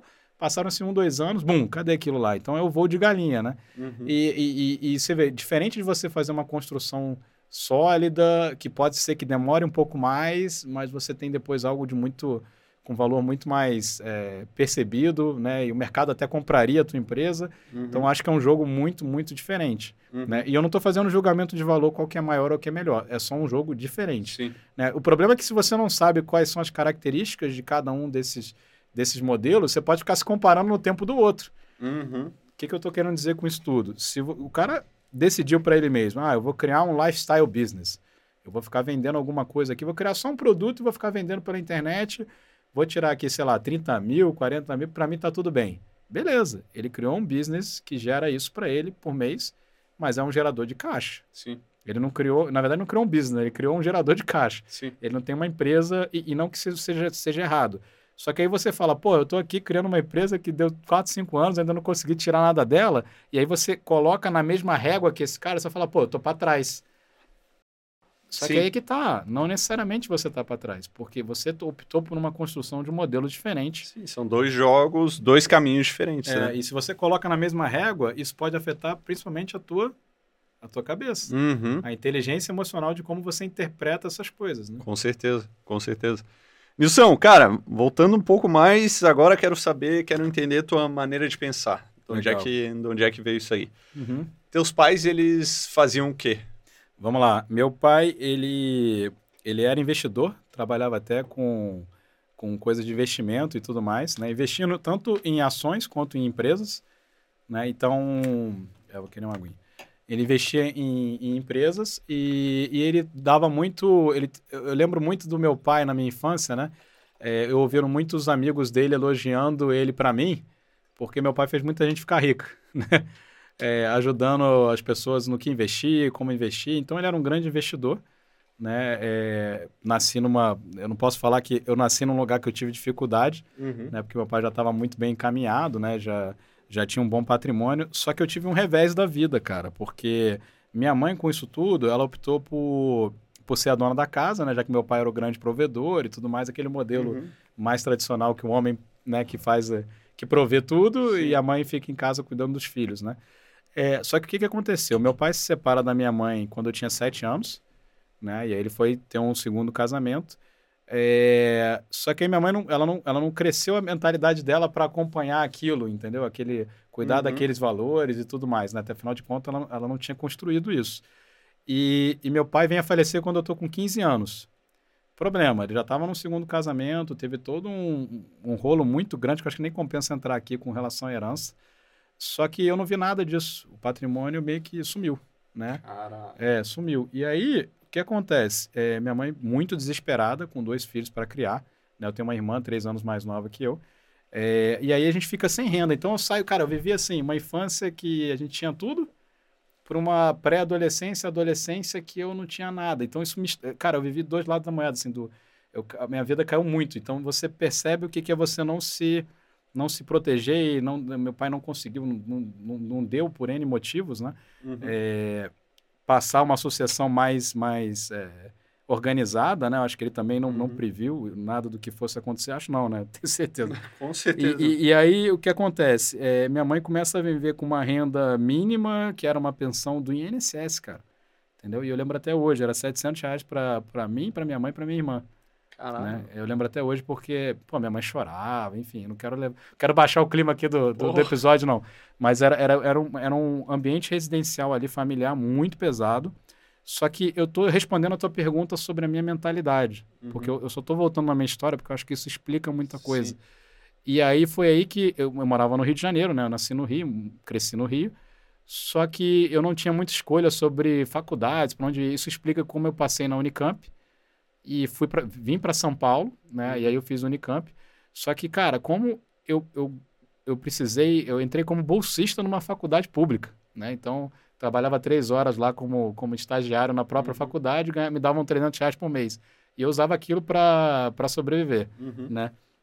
É, tudo bem que 300 reais na época era um pouco mais, teria que fazer Sim, a conta sim. aí de quanto é isso hoje. Mil reais. É, mil reais, vamos colocar que seria Sim. mil reais hoje. Eu tinha que viver com aquilo, é, que vamos combinar, é, é, só serve para você pagar aluguel e comer, e olha lá, ainda dividia com outras pessoas. É, E aí o que acontece? Isso explica como eu entrei na IBM com muita fome por crescer, porque eu entro na IBM com um cargo que é um pouco mais técnico, né? Que é- é- é- até minha formação de sistema de formação era tecnologia. Só que em apenas um ano de IBM eu viro líder, eu viro coordenador daquele time, porque eu queria crescer, eu queria crescer rápido, então fui aprendendo muito rápido, ficava mais do horário, queria aprender, perguntava muito, me envolvia muito. E aí em um ano eu já assumo a minha primeira função de liderança, em um ano de IBM, né? E Uhum. depois de ano em ano eu vou sendo promovido. O que, que eu acho que explica a minha mentalidade? É, como eu vivi uma vida, né, que eu, eu vi meu pai, os ensinamentos e tudo mais, então eu, eu- entendi que dava para construir algo muito significativo e depois eu perdi isso. Uhum. É, e foi até um dos motivos que eu trabalhei um pouco em terapia foi, cara, você não, você não precisa ter medo que isso vai acontecer de novo na tua vida, mas eu, eu fiquei muito, cara, não quero sentir nunca mais isso na minha vida, sabe? Ver minha mãe chorar por Uhum. causa de falta de dinheiro e não conseguir fazer, pagar as contas no mês e tudo mais. Então, assim, acho que aquilo me chocou tanto, porque eu, enquanto filho, ver a mãe chorando, dizendo, tipo, sabe, desesperada que não tem dinheiro, para pagar as coisas, acho que aquilo me marcou muito. Uhum. E aí eu falei, cara, eu nunca mais vou voltar nesse ponto da minha vida. E eu acho que eu levei assim, eu, eu, tive até que frear um pouco depois, sabe? Calma, calma. Uhum. Você não tem, não existe mais ameaça, mas eu acho que é, o, o, medo de voltar para esse lugar de novo me fez com que eu tivesse muita fome, né? Isso se traduzia do tipo, cara, eu vou aprender tudo, eu vou aprender tudo que me ensinaram, eu vou aprender, eu vou fazer mais do que os uhum. outros, eu vou trabalhar mais do que os outros, eu vou fazer mais, sabe? Eu tinha que fazer melhor, uhum. né? E aí eu cheguei numa condição, né? Eu entrei na IBM, eu devia estar com 19, com 21 anos eu já era rimo de família, então eu já era coordenador na IBM e eu, eu lembro muito bem, eu trabalhava em São Paulo, mandava metade do meu salário para minha casa lá no Rio, para minha mãe e para minha irmã, né, mandava metade, assim, realmente, meio assim, ó, toma aqui mãe e irmã para poder começar a tirar a gente dessa vida. Uhum. Né? Só que aí, cara, foi gol atrás de gol atrás de gol, por causa essa fome, ela é, é aquela coisa, o, o, motivo é ruim, né? A origem é ruim, Sim. Mas ela foi muito, foi muito providencial. Eu até, eu até olho para trás e eu penso, cara, é, não que eu desejo isso para ninguém, mas ao mesmo tempo eu consigo ver que se eu não tivesse tido essa pressão, essa história de vida, talvez a minha mentalidade seria muito mais. Foi o que te fez chegar até aqui. Né? Exatamente, exatamente, né? É, e eu consegui realmente enxergar isso na terapia. A única coisa que ele trabalhou a minha ansiedade foi: calma, cara, você já tem muito, sabe? Tipo, não precisa. Dá cor... relaxar. É, não precisa correr mais. Agora Boa. você já pode, já pode desfrutar um pouco. Sim. Só que a minha relação com o dinheiro no passado era uma relação muito. É, eu diria assim, muito, muito dura, porque assim, eu queria ganhar mais, queria, queria, sabe, eu nunca estava satisfeito é, que por um lado foi muito bom, como eu disse no início da carreira e tudo mais, porque eu cresci na IBM, assim, foi é, lideran cargos de liderança atrás de cargos de liderança muito rápido, né? Uhum. E depois eu não estava satisfeito, eu quis empreender porque eu queria mais. Então, uhum. por esse lado é muito bom, né? Agora, é, por um outro lado, assim, acho que eu pensei por, por isso por muito tempo e, e, eu tive que meio que ressignificar até minha relação com o dinheiro para ficar mais tranquilo, uhum. né? E hoje eu, eu, eu, eu percebo que é, até essa conversa, né? Assim, um milhão. Cara, eu acho que eu era tão ficcionado por esse tal um milhão que, pô, hoje em dia eu não consigo nem me perceber. Né? Uhum. Quando eu olho para trás, eu falo, cara, brigava tanto por um, sabe? Hoje em dia, hoje em dia, hoje em dia, né? A gente, a gente fala de outros valores. Então, Sim. assim, cara, é, é, é curioso ver isso, né? Mas eu, mas eu percebi que eu acho que foi parte da construção dessa mentalidade, né? Boa. É, cara, é um, é um, negócio louco se tu parar pra pensar, né? Porque, uhum. tipo, tinha essa fome, mas no final das contas, uh, tu tava meio que vibrando na energia da escassez, assim, né? Perfeito, cara, perfeito. Na verdade, até foi, foi exatamente mais ou menos por aí o papo, o papo da terapia, porque, assim, cara, com medo da escassez de novo, uhum. eu corri, eu, eu, saí derrubando todo mundo que tava na frente, fui ultrapassando uhum. todo mundo, fui conquistando muita coisa. Uhum. Ótimo. Só que aí eu tive que trocar isso, porque, cara, não, é, não, não, pode ser mais pelo medo da escassez. E, e, talvez se eu ainda tivesse nesse mindset da, da, de fugir da escassez, né, esse sentimento de fuga, uhum. é, talvez eu teria cometido, continuaria cometendo decisões erradas e talvez eu teria desistido de continuar na empresa porque ainda não tinha chegado lá. Né? Uhum. Né? Esse lá que é o problema. Sim. Cara, quando eu, eu flexibilizei isso na minha cabeça e falei, cara, não é isso. É assim, você está progredindo? Tô. Tá indo no ritmo legal? Tô. Você tá feliz com o que você tá fazendo? Tô. Maravilha, então você não tem problema. Só faz mais disso, entendeu? Uhum. Ah, não, mas eu tenho que bater antes dos 40. Cara, isso aí é, vai, te levar para um caminho de. Cara, tem, tem gente que. que ó, vou até ajudar quem tá nos ouvindo aí, né? Às vezes o cara tá numa ansiedade, cara, tem que bater até 30 anos, tem que bater até 40. Tá bom. Tem gente que bate um milhão com. Vou até ajudar vocês, tá? Bate um milhão com, com 28 anos e perde tudo com 32. E tem que começar de novo. Tá? Tem gente que não bate até 38, mas com 42 anos está com 10 milhões na conta. Então, cara, é, é tudo relativo, entendeu? Sim. Depende do que você está construindo e a coisa só não veio. O importante é você entender, você está num projeto que você está confiante, você está progredindo, esquece o, esquece o tempo por um... Por, claro que é bom ter metas temporais, né? Eu tô, sendo até meio contra-intuitivo com, com o que a maioria das pessoas falam, só que tem que ser metas também realistas para o que você topou Sim. fazer, entendeu? É, mas eu acho que tem um lance também, cara, que eu vi num documentário, não sei se foi no do Neymar ou de algum jogador de futebol. Perguntaram para ele, cara, como é que tu faz para jogar uma final de Champions League uhum. e tá de boa? E aí a resposta foi assim, cara, preciso me concentrar no jogo e não no que tá em jogo. Perfeito, perfeito. Então, vai ser um belo de um aprendizado. Então, pô, é. tu bota a tua meta lá. Eu tive meu cheque da abundância lá, um milhão e tal. É. Mas eu tava pensando, cara, eu nunca fiquei nessa neura de, cara, preciso um milhão, um milhão, um milhão. Não, tipo, eu. Me concentrei muito mais ali no processo, muito mais no jogo É isso, é isso. do é. que no que tava em jogo. Perfeito. Eu acho que é- é, você conseguiu traduzir de uma forma até bem mais certeira aí do que eu, do que eu tô tentando passar exatamente essa mensagem. É, foca no que tem que ser feito e, e se desapega um pouco do resultado. Pelo menos assim, não que você não vai metrificar, não que você não vai monitorar, né? Você vai estar sempre olhando para o resultado, mas assim, é, se você sabe que, vou, vou pegar um exemplo, e eu disse do equity, né? Nada vai Uhum. te trazer mais retorno do que o equity da tua empresa. Então, é, se o equity não vir em 5, 6 anos, mas você está no caminho certo, cara, às vezes esse equity ele vai te levar para um lugar que você nem vai além da sua imaginação, você não consegue quantificar isso, Uhum, né? uhum. Não vai conseguir quantificar isso. E às vezes você está tão aficionado, ah, que número está aparecendo na minha conta corrente. Eu acho que esse caminho é um caminho que pode te levar a decisões ruins, porque é o que você falou, às vezes é se concentrar no jogo, né? Uhum. Então, é, era, é, é engraçado isso, mas quando eu olho para trás, assim, cara, era só continuar fazendo o que tinha que ser feito, entendeu? Então, por exemplo, se eu estou crescendo minha empresa, vou pegar, por exemplo, você tem a Movement. Cara, você está fazendo um lançamento? Tá, os lançamentos estão cada vez, eles estão pelo menos subindo, né? Uhum. Você está conseguindo crescer a empresa, né? Ela está indo no caminho certo. E se não tiver, às vezes não é que você precisa fazer, "Ah, agora eu vou fazer, agora eu vou abrir um, né, um McDonald's. Não, cara, às vezes assim, analisa por que, que não está dando certo. Às vezes você vai pivotar um pouco do seu modelo de negócio, Uhum. vai, vai, ser, vai, vai otimizando, vai melhorando e daqui a pouco você descobre alguma coisa, entendeu? Uhum. É, Uhum. tanto que a Revo tem uma grande virada de chave em 2018, quando a gente começa a repensar o nosso modelo de, de negócio, que era só serviços até então, Uhum. e serviço é aquela coisa, você pode até ter um ticket alto, que é o nosso caso. A gente tem um Sim. ticket médio alto para empresas, né? Um projeto nosso, ticket médio é 300 mil reais.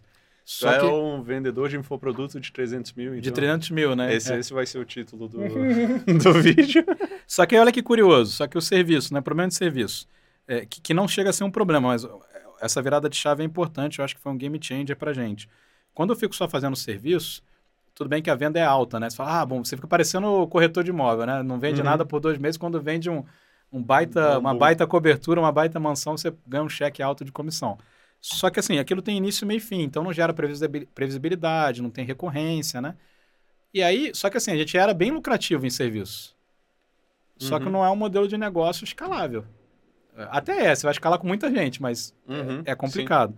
E aí, o que, que a gente faz? A gente continua fazendo o serviço que a gente fazia muito bem, era o nosso carro-chefe, e a gente fala, cara, vamos criar produtos e licenciar produtos, né? Então, a gente começa a ter um modelo de licenciamento, Uhum. que aí eu já entro para um modelo de recorrência, então foi uma revisão do nosso modelo de negócio. Porque, imagina o seguinte, eu expliquei o que que a gente faz na Revo. Aí uma empresa tem uma demanda. Aí daqui a pouco chega outra empresa que a demanda ela mudou um pouquinho só. Uhum. Ah, você tem uma solução de feedback? Aí eu vou lá construo do zero para aquela empresa. Aí vem outra empresa, ah, você tem uma solução de feedback? Eu vou lá construo para outra empresa do zero, do jeito dela. Aí eu falo, cara, já bateu seis empresas aqui pedindo mais ou menos a mesma coisa. Uhum. Então, por que não ter um produto de antemão né, que, que tem um, um- um conteúdo mais generalista para a gente poder licenciar? Uhum. E aí, quando a gente começa a ter licenciamento de produtos digitais, foi uma- aquilo que você falou do salto. A gente encontrou uma nova alavanca, essa alavanca, boom, a gente descobriu, foi otimizando ela. Tudo bem que não funcionou de primeira, mas de novo, Sim. testando, errando, testando, errando. E aí, quando funciona, a gente abriu uma nova linha de receita na empresa que trouxe oito dígitos para gente. Hoje, Bom. só essa linha trouxe oito dígitos, né? Uhum. E, e o legal disso é, é. Só que aí, olha que interessante, a gente nunca trabalhou com sócio investidor.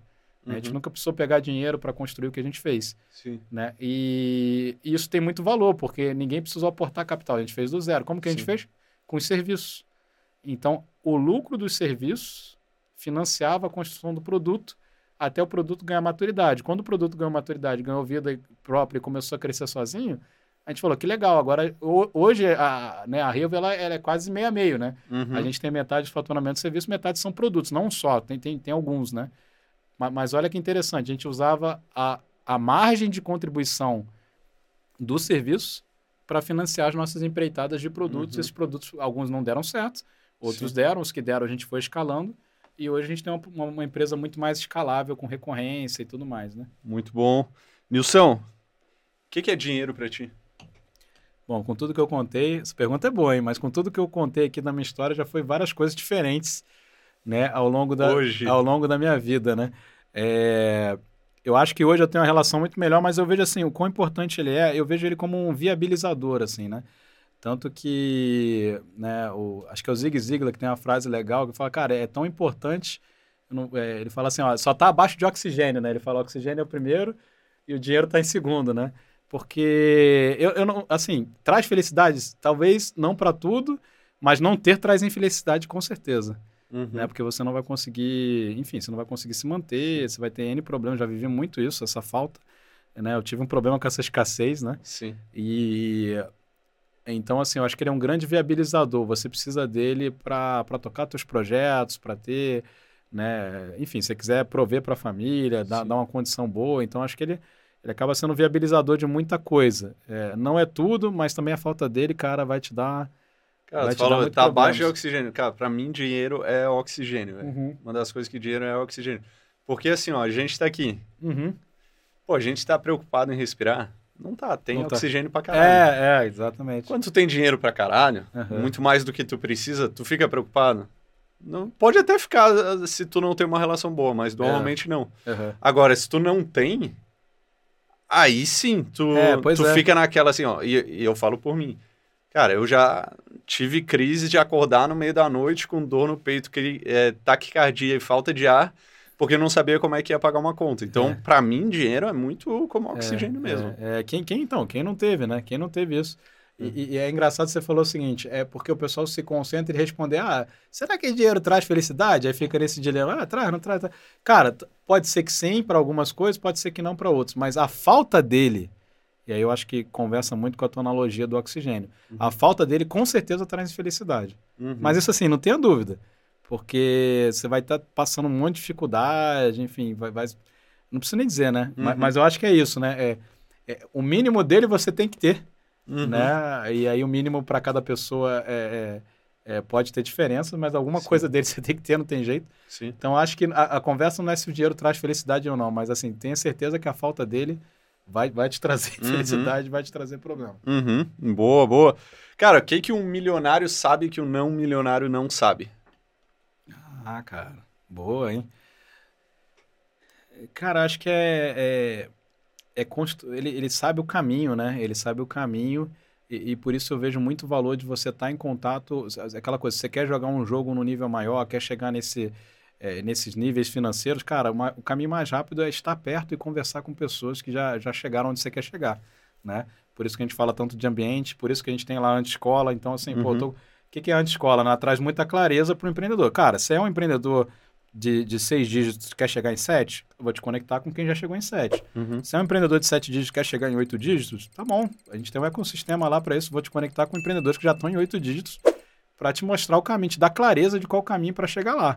Cara, eu estou em oito dígitos, quero chegar em nove. Beleza, temos empreendedores de nove dígitos lá e, e podem te falar o caminho. A gente só Uhum. não tem ainda um empreendedor de dez dígitos. Quando gente tiver. Então, assim, 10 dígitos, talvez você vai procurar outro ecossistema, mas, mas Sim. quem sabe a gente não chega lá. Boa, boa, boa. Cara, ó, a gente já tá batendo uma hora aqui. Cara, Temos se mais- deixar, a gente ficaria É. mais 20, 30 minutos aí fácil. Fácil, fácil, fácil. Não, tu vai contando as histórias, tem história boa pra caralho. É, é. Não é- Nós, moleque de 20 anos que acabaram de fazer um milhão que não tem história. É. Pois é. Cara, ó, tem- temos mais algum... temos mais pergunta, mas eu queria ler aqui as coisas que eu anotei. Que no final eu vejo como os segredos dos milionários. Legal. Tá? E eu sempre incentivo a galera a estar anotando, porque pega para cada um diferente Uhum. a, a- a tua história e também fazer o plano de ação. Porque de Uhum. nada adianta só assistir, de nada adianta você só assistir, você só, só ouvir e não criar um, um plano de ação, Uhum. tá? Então, deixa eu ler aqui. Antes disso, só relembrando, curta o vídeo, se inscreva no canal, Esmague o botão do like. esmaga o botão do like. Vamos lá. Cara, tu falou, primeira coisa aqui, uma, uma coisa que me pegou. Tu, escreve, tu falou, é, ah, eu sou cobrado por esse número. Quando tu falou do, da entrega, né? É, Da- do pessoal terminar o, o curso, né? Fazer o curso até o final, né? Exatamente. Eu botei aqui, cara, por qual número você é cobrado? Porque no final das contas é esse número que vai te fazer agir, Uhum. né? E, e, e aí a gente vendo infoprodutores, por exemplo, cara, tu é cobrado por qual número? O do faturamento ali, É. do lucro no, é, no é- final. É que o jogo, com, o jogo B2B, o jogo com empresa, não dá pra você, cara, toma aqui o curso e se vira. Uhum. Né? Que é um pouco o que acontece na pessoa física. Sim, Com, no B2B, cara, quando você vai vender para a empresa, ela fala, cara, eu quero o resultado de negócio. sim. Então, assim, é, eu posso até chegar num ponto onde muita gente fez o treinamento e o resultado pode ser que venha, não venha, aí entram outras variáveis que a gente não tem tanto controle. Uhum. Mas assim, eu tenho que criar uma solução onde exista adesão e engajamento. Eu Sim. sou cobrado por isso. Então, Sim. assim, é importante que eu crie gatilho. É, é quase que esse conceito. Eu traduzi isso até do, do marketing digital e Sim. levamos para dentro do- de uma solução de infoproduto. Que é quais são os gatilhos mentais que eu uso dentro do curso para que eu faça com que aquela pessoa fique comigo. Então, é quase que uma ideia até de remarketing. Tem Uhum. notificação, tem gamificação Uhum. onde vai pontuando, mostra o ranking para fazer o cara terminar. E aí, pelo menos, eu virar para a empresa e falar, cara, fiz a solução aqui, 80%, 90% das pessoas terminaram, e aí Uhum. esses 10% aí, você cobra aí. Sim, Mas eu não posso entregar uma solução que ninguém termina, por Sim, exemplo. Isso seria, isso seria visto como uma falha da minha entrega. Sim, com certeza. Cara, tu falou também sobre terapia, a importância da terapia pra ti. Sim, cara, E- foi muito importante para eu. é, é, a minha mentalidade ela só melhorou e às vezes assim tem um monte de gente que fala, cara, eu não sei o que eu faço. É, quando a pessoa não está tendo muito é, gosto pelo que ela está fazendo, pela vida, cara, para mim isso foi quase que uma arma secreta. Então, assim, se a gente Uhum. está falando o segredo dos milionários, eu diria, cara, pode ver quem faz terapia. Quem faz Uhum. terapia não é ninguém que não é ninguém pequeno Sim, né? E o quanto isso me aju- ajudou para fortalecer minha mentalidade e, e até me ajudou nas tomadas de decisão, porque muitas das nossas decisões, às vezes, elas são emocionais. Então, se você não tem uma boa relação, que nem era o caso, né? uma boa relação com o dinheiro, ou se você está agindo na base da escassez, cara, a terapia pode ser um grande, um grande aliado seu e possivelmente a sua arma secreta, às vezes até para atingir teu um milhão aí que você está Uhum. que você tá buscando, né? Boa, boa, boa. Hum. Ó, tu falou também o lance do marketing de rede da Monavi e tu falou que foi uma puta escola pra ti. É. Escola de vendas. E aí eu me lembrei até do livro lá do Kiyosaki, né? Ele fala do marketing de rede, escola de negócios. Eu li muito esse aí, cara. É, É. porque, e, e foi, eu fiquei um ano também, eu não ganhei nada, Aham. mas assim, foi a, a minha escola pro digital. É, Foi- uma coisa, cara, de- deixa eu aproveitar um ensinamento dessa época, é muito entender vendas como, cara, tanto faz os 98, 99% de rejeição que você tem. Vale o 1% que te disseram sim, né? Uhum. Então isso foi um grande aprendizado, porque quando você fica muito preocupado com a opinião do outro, cara, provavelmente você, para vender, não, não vai ter muito não É. vai ter muito sucesso. Então, é, cara, você pode ter 99% de rejeição, mas se você tiver 1% convertendo, né, é aquela coisa, Uhum. se você jogar para, pensa isso no marketing digital, né, jogou para 10 mil pessoas, para 100 mil pessoas, né, Lei você dos tem números. Lei dos números, cara, até... E engraçado, olha, olha que interessante, né? Falando ainda dessa época, foi quando eu comecei a ter contato mais com o Jim Rohn. E, Uhum. cara, o material do Jim Rohn, cara, assim, apesar dele já ter um pouco, né, já passou um pouco do tempo, mas ele foi um mentor do Tony Robbins, né? Uhum. Sim. E, cara, tem muita coisa boa que eu levo para os meus negócios hoje. Então, acaba que foi uma escola de business, assim, foi uma Uhum. escola de empreendedorismo para mim, apesar de eu não de eu não ser muito hoje, olhando para trás, não sou muito fã do modelo. Sim. É, mas, cara, se eu não tivesse tido contato com isso, talvez eu não teria entrado num ambiente que me Sim. provocasse e não tivesse visto todo esse conhecimento de vendas aí que eu vi. É, e outra coisa interessante, eu aprendi muito sobre eventos, cara, porque esse mercado, o nicho de marketing de rede, tem muitos eventos grandes, né? Eventos, São é. muito bons eventos. Uhum. Pergunta se eu não estou levando muito do que eu aprendi para eventos na escola, entendeu? Massa. Massa. Então, massa. às vezes você não tem o connecting the dots que o Steve Jobs fala, às vezes você Sim. está fazendo uma coisa hoje, você não sabe como você pode reaproveitar Sim. lá na frente, mas em algum momento vai clicar. Mas lá na frente Lá vai na frente vai clicar, você vai conectar os Boa. pontos, né? E Boa. aí, às vezes, cara, o que eu vi lá que eles faziam sobre treinamento de vendas e eventos, eu tô aplicando nos meus negócios hoje. Uhum. Então, toda a experiência tem um valor se você souber tirar, né? Massa. Cara, falamos também dos sócios complementares, né? Tu e o Richard, que são completamente complementares. Ele totalmente vendedor, tu Aham. totalmente planejador, organizador ali como, como CEO. Aham. É, Também tu falou que nada vai dar mais dinheiro que equity. Uhum. E tu falou também que não adianta olhar para investimento com pouco dinheiro. Exato. Porque, cara, é, é aquela, porra, pra tu. Ah, tenho 100 mil, vou investir. Cara, é, assim, se tudo der certo na bolsa ali, em- depois de um ano, tu ganhou 30 mil. É. Teus 100 viraram Não, 130. e, e, e você E assim, falou, ó, se der muito. tudo der tudo muito certo. certo. na maioria brother. das vezes, não, é, E- você ganhar do mercado com esse percentual de 30% é, Ex- é, Exato. cara, foi sorte. Você não, Exato, você não é, tem tipo, coisa. Quem na- faz isso intencionalmente estudou 10, 15 anos. e Exato, isso aí é, É. na melhor das hipóteses, Uhum. tipo, na melhor, melhor, não tem melhor es- hipótese que isso. Agora, tu investir na tua empresa, porra, a chance É. de tu fazer É. dobrar... Agora, investimento tem muito valor. Talvez, ah, já tô com patrimônio agora elevado e tal. Aí, beleza. Aí, Aí, aí você fazer né, 15, 20, 25% ao ano num valor maior, aí, cara, a gente tá falando Sim. de outro jogo. E, e E é- também e é existe o que uma coisa falou. mais passiva, né? Sim, e é, e é o que tu falou, né? Maximizar o patrimônio antes de investir. É isso aí. Aí sim. Isso né? aí. É. Não que você É. não vai investindo ao longo, mas pa- parar com essa coisa do tipo, vou olhar só para investimentos para me impulsionar, né? Uhum, uhum. Falou que já tava no o lance, né? Ah, já tava no caminho certo, só precisava andar mais. Que é, É. a- a- aquela imagenzinha lá do cara cavando, cavando, quase chegando no diamante, e aí muita gente desiste. É. E aí eu vi uma coisa tua, que tu repetiu muitas vezes, que é a parada da fome. Uhum. né? Que tu até explicou o que aconteceu lá na tua infância e tal, pra te dar essa fome e tu ficar naquela loucura, né? Uhum. Foi fome e execução pra tu ter uma, um, um crescimento muito rápido. É. A gente É, falou. cara, eu executei muito. Talvez assim, eu, eu, eu, eu posso ter errado muito, é, eu posso ter visões, eu posso ter tido visões erradas assim sobre a estratégia para maximizar. Eu errei alguns, alguns momentos, talvez pela ansiedade. Só que, cara, o que nunca me deixou foi execução, cara. Então, assim, se você tá na dúvida, cara, executa muito, que provavelmente. é, é, e tem uma frase que eu gosto muito assim: você não, você não vai achar aquilo que você não tá procurando. Então, eu sempre procurei. É, eu sabia assim, cara, uma hora eu vou conquistar, uma hora eu vou Uhum. conseguir, uma hora eu vou conseguir. Então, eu sempre procurei. Se eu não tivesse procurando, talvez eu não teria nem saído da BM. Tava confortável. Falei, cara, eu vou continuar aqui, mas eu tava procurando mais. Então, Uhum. procurar mais foi importante. Uhum. Mas talvez eu não tinha as melhores estratégias, não tinha um podcast Segredo dos Milionários para pegar. Porque o que, você tá fazendo, cara, é fantástico. Assim, você tá dando um atalho para muita gente. Se eu tivesse tido, é, escutado mais esse tipo de coisa, talvez eu tinha encurtado o meu caminho. Uhum. Mas o fato é, execução nunca me deixou, cara. Executar muito, treinar muito, ler muito, cara. Eu li muito livro. é, eu me dediquei muito com conhecimento, eu investi muito em curso, eu investi muito em masterminds. Uhum. E, cara, e talvez é- essa combinação de coisas, de buscar conhecimento, de ler muito livro. Até hoje eu leio muito livro, só que hoje eu leio porque, né, não é porque existe ansiedade, porque eu percebi o quanto isso foi importante na minha trajetória. E tá em ambientes que te estimulam, né, cara, com essa galera que já tá mais avançada, Uhum. é, cara, eu acho que é, acho que é um dos maiores segredos, né, de você estar no ambiente, buscar o conhecimento, que isso me ajudou muito. E execução, cara, tem que executar. Com certeza. Não, com não- certeza. não é fácil e não vai cair, não vai cair fácil. Quem, quem te contar o contrário é tá mentindo aí. Ou vai ser um voo de galinha, né? Ou vai ser um voo de galinha. Quando tu chegou aqui, tu falou.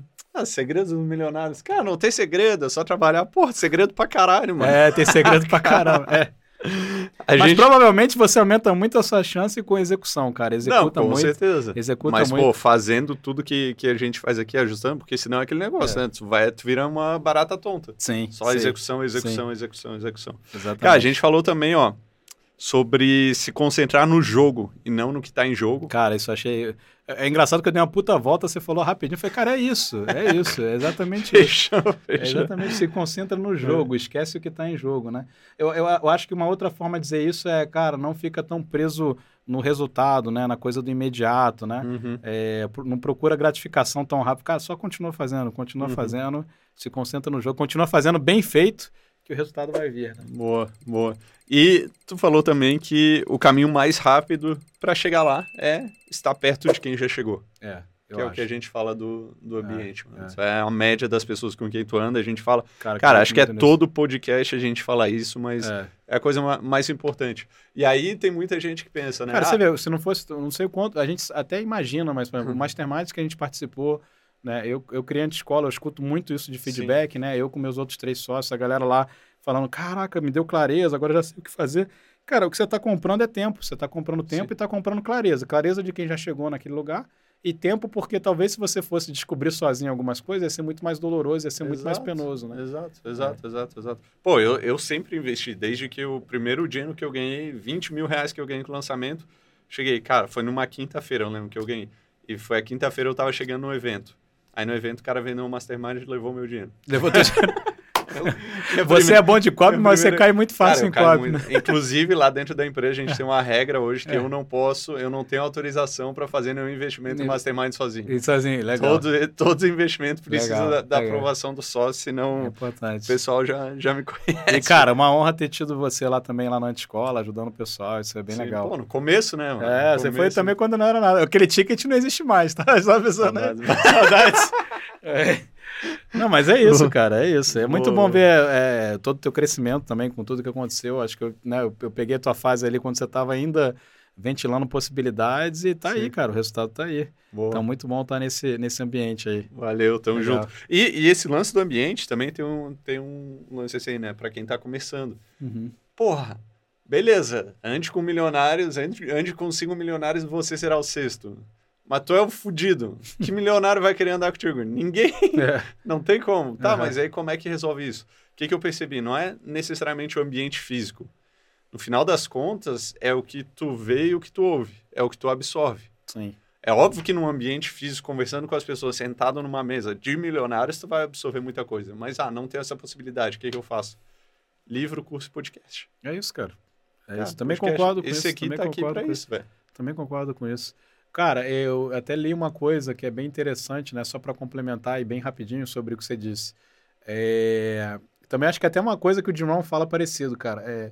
Ele fala assim, cara, em casa de pessoas não muito bem sucedidas, você vê uma- as maiores televisões e os maiores home Uhum. theaters, né? Agora, você vai em casa de, de, de milionário, de bem-sucedidos e tudo mais, você vai achar uma porrada de livro. Tudo bem Uhum. que livro talvez hoje está mudando para audiobook, para podcast e tudo mais, mas assim, eu, eu gosto dessa, dessa leitura e tem uma pesquisa também que diz, cara, que os, os maiores CEOs, é, eles têm, nos, leem não sei quantos livros por ano, né? Então, essa constante busca por conhecimento e o quanto que eles conseguem ver, acho que é, cara, se for duas ou três horas por semana de televisão é muito. E Aham. provavelmente é com filho, alguma coisa assim Sim. não é, não é para ele. Então, Sim. assim, é, o que, que eu estou querendo dizer? A- a- o quanto essas pessoas se dedicam a lazer e quanto elas se dedicam em se aprimorar. Não estou Uhum. falando para você ficar um doido agora só buscar aperfeiçoamento e tudo mais, mas essa proporção entre lazer, né? Porque pode ver, Sim. cara, quem, quem tá, não, tá, não tá conquistando, cara, o cara, mas é o cara, o cara sabe todas as séries que tem no Netflix, ele já viu tudo, ele tá, tá todo final de semana tá no bar, tá, com, tá saindo e tudo mais, Uhum. que é ótimo, tá? Que bom. Sim. Mas se ele, se você não quiser construir isso, tudo bem. Sim. Agora, se você quiser construir isso, esse não é o caminho, Sim. É o caminho que você vai conseguir, São né? as escolhas. São as escolhas, É, boa. Nilson, última pergunta muito importante, Uhum. principalmente para a galera que está começando, que é a galera que está começando, que é aquela, né? Pô, pra gente, ah, vamos criar um novo negócio. Às vezes a gente se junta. Acho que antes escola foi meio assim, né? Vocês É. se juntaram ali e tal, o negócio já, já começou grande, já tem network, já tem tudo e tal. Mas beleza, vamos lá. Focando nessa galera que tá, tá começando agora. Se tu tivesse 200 reais no bolso, começando agora e querendo se tornar um milionário, com a cabeça que tu tem, o que que tu faria com esses 200 reais? Tá, cara, com esses 200 com a cabeça que eu tenho, cara, provavelmente, se eu estivesse começando, é, eu não usaria esses 200 reais para... Eu, eu ia começar, com a cabeça que eu tenho, eu começaria por uma linha de, de buscar caixa, fazer serviços e tudo mais, para começar a aumentar isso, né? Até, e pensar que negócio que eu, que eu começaria, porque com 200 reais você não vai conseguir fazer muita coisa, mas Uhum. provavelmente eu, eu, eu faria algum tipo de ou consultoria ou prestaria serviço para aumentar isso, né? Mas certamente com a cabeça de criar um negócio em algum momento que eu tivesse um mínimo ali para começar. Uhum. Agora, se eu tô, acho que uma coisa que, que não está nessa pergunta, mas ajuda muito, é por que, que tem que ser sozinho, né? É, eu, Uhum. eu acho que você começar algo do zero sozinho, não que não seja correto, não que não possa ser feito, muita gente fez. Só que eu percebo o seguinte, às vezes você quer muito 100% do, né, de alguma coisa, Uhum. só que sozinho, cara, você vai, vai demorar mais, né? Então tem uma frase que a gente usa muito que é dividir para conquistar. Então, por exemplo, eu fui para uma, eu comecei empreendendo numa empresa que já tinha, já era uma marca consolidada. A gente criou a Operação Brasil daquela marca, foi um spin-off daquela marca no Brasil, e eu já comecei com sócios, né? É, Uhum. Eu acho que se eu fosse fazer do zero sozinho alguma coisa, provavelmente eu não sei nem se eu teria conseguido é, ser bem sucedido, né? Uhum. Porque, então, assim, eu acho que existem formas que você consegue muito mais rápido, não que seja certo ou melhor, mas provavelmente, assim, se você ter sócios e que sejam complementares, não pode ser, ah, esse aqui é meu amigo, vamos abrir uma empresa aí, Sim. né? Mas ca- Uma cada- das piores coisas que o cara pode fazer. Pode né? fazer, um exatamente. Então, cuidado com o que eu estou dizendo aqui, não me interpreta errado, não. Mas, assim, você ter. Você usou o exemplo da antiescola. Cara, no, cada sócio na antiescola tem um motivo para estar ali. Uhum. Né? Cada sócio traz uma contribuição complementar. Né? Então, o Taioba lá é o nosso cara de growth, de marketing, e ele está tocando, a, ele que busca a receita da antiescola. Ele está Uhum. com a parte toda comercial, marketing da antiescola. Né? O Thiago Guedes, hoje, ele está sendo o CEO, né? então ele também traz toda a parte de gestão e tudo mais. Né? Tem eu e o Richard lá, que hoje a gente na Revo, a gente é mais um sócio, a gente é sócio sem, sem uma, uma, uma função executiva na empresa, Uhum. né? Mas a gente está lá na reunião de sócios, está no conselho, está nos eventos e tudo mais. mas cada sócio traz alguma coisa para a mesa, né? Uhum. E, e é engraçado porque só fez sentido de ser nós quatro, porque cada um está trazendo uma parte do conteúdo Uhum. do nosso método. Uhum. Então não é porque um é legal, o outro não é, o outro não, não tem isso, né? Sim. É, eu acho que até tua história é parecida, né? Você com, com o Norton, né? O Norton, Uhum. você trouxe todo o teu conhecimento de, de lançamento, de agência, me corrija aí se estiver errado Sim. alguma coisa. E, e o Norton, por sua vez, era o expert, né? Era o, é, especialista, o exatamente. especialista ali que tinha, que tinha um conteúdo. Então, faz sentido ter uma sociedade assim. Agora, você poderia tentar ser lançamento e você ser o expert também, naquela época. Aí essa é uma loucura. Ia ser uma loucura. E o Norton também, por sua vez, além de especialista, ele poderia tentar ele Entendi. mesmo se auto-lançar. Uhum. Qual a probabilidade de... Não é que não daria certo, né? Acho que até é meio... Mas vai demorar Muito vai mais. bater muito mais Muito a cabeça. Então, é, eu, eu acho que é isso. É, e ainda voltando para a pergunta de 200 reais para eu fechar, eu acho o seguinte, cara, eu ainda assim, mesmo com 200 reais, eu estaria me conectando com pessoas. Porque se eu vou buscar sociedades, eu vou abrir negócios, né, eu estaria me conectando com outras pessoas que estão é, buscando algo parecido, que estão Uhum. querendo abrir para ver onde eu vou achar essa sociedade, né? Uhum. Tanto que eu não sei se você já escutou essa, mas tem o tal do, do Dream Team, né? Dos três Hs, né? Que é o, é o hacker, Sim. o hipster e o hustler, né? Aham. que é, que é no inglês, é como se fosse assim, você precisa de um sócio que é o cara da tecnologia, principalmente nesse meio de startup, né? É, o cara da tecnologia, que é o hacker, né? O hipster é para ter as, as- as viajadas, né? Pensar Sim. no que, que na, Design, na visão, né? no O design. Cara cool. E o hustler é o vendedor, né? O cara Sim. que vai atrás dos contratos, vai, vai correr, é o cara que trabalha para fazer a empresa é, escalar contratos, né? Sim. Enfim, então, então é um pouco isso. Imagina fazer essas três figuras sozinho, Uhum. né? Eu acho que a gente nunca con- consegue conquistar um, um- uma coisa muito, é, um resultado muito significativo é, sozinho, cara. Eu Uhum. acredito- Prof- Pega o Jeff Bezos, tá? O Jeff Bezos da Sim. Amazon. Eu não sei exatamente o percentual que ele tem. Eu sei que é pouco o percentual que ele tem da Amazon com todas os- a- as diluições que ele Sim, teve, com os M&As e tudo mais, né? Mas ainda assim, cara, ele deve ter... Não, normalmente, vou chutar aqui, tá? É, sei lá, se for 9% é muito, mas vamos supor que ele tenha 3%. É, tem deve ter no Google isso aí. Uhum. Mas, cara, o cara tem uma- um negócio Sim, tem tri- Amazon. trilionário, entendeu? É, então, assim, você quer ser 100% dono de uma pizza que não vale nada, né? Ou você quer ser 3, 4, 5 ou 15, 20% dono de uma coisa super representativa. Uhum. Então, acho que essa é a provocação. Dividir para conquistar, procura a gente complementar a você, que você consegue é, dar saltos maiores e mais rápidos aí, né? Boa, show de bola. Nilson, obrigado, Tamo mano. junto, obrigado. velho. Que aula, parabéns. Valeu. Parabéns pela, pela tua história, por tudo que fez. Não conhecia essa, essa história, achei, achei muito Legal. legal. Uhum. Parabéns e com certeza só o começo também, tá? Tem muita coisa, Sim, tem sim. muita coisa vindo aí. Então Legal. arroba de novo, pessoal. É, no Insta, arroba Nil, underline Figueiredo, né? E no LinkedIn vai me achar como Nilson Figueiredo Nilson também. Figueiredo. E se procurar anti-escola ou procurar Revo, vai acabar me achando também. Boa, show de Legal. bola. Então, então já, já segue junto. o Nilson, me segue aí também, né? Dá aquela moral, arroba Léo Soares 8S, se inscreve no canal, faz as paradas todas aí que sabe que tem que fazer, curte o vídeo, se inscreve no Spotify. E nos vemos no próximo episódio do. Próximo episódio do podcast Segredos dos Milionários. Tamo junto, pessoal. Um abraço, abraço. e Camigol!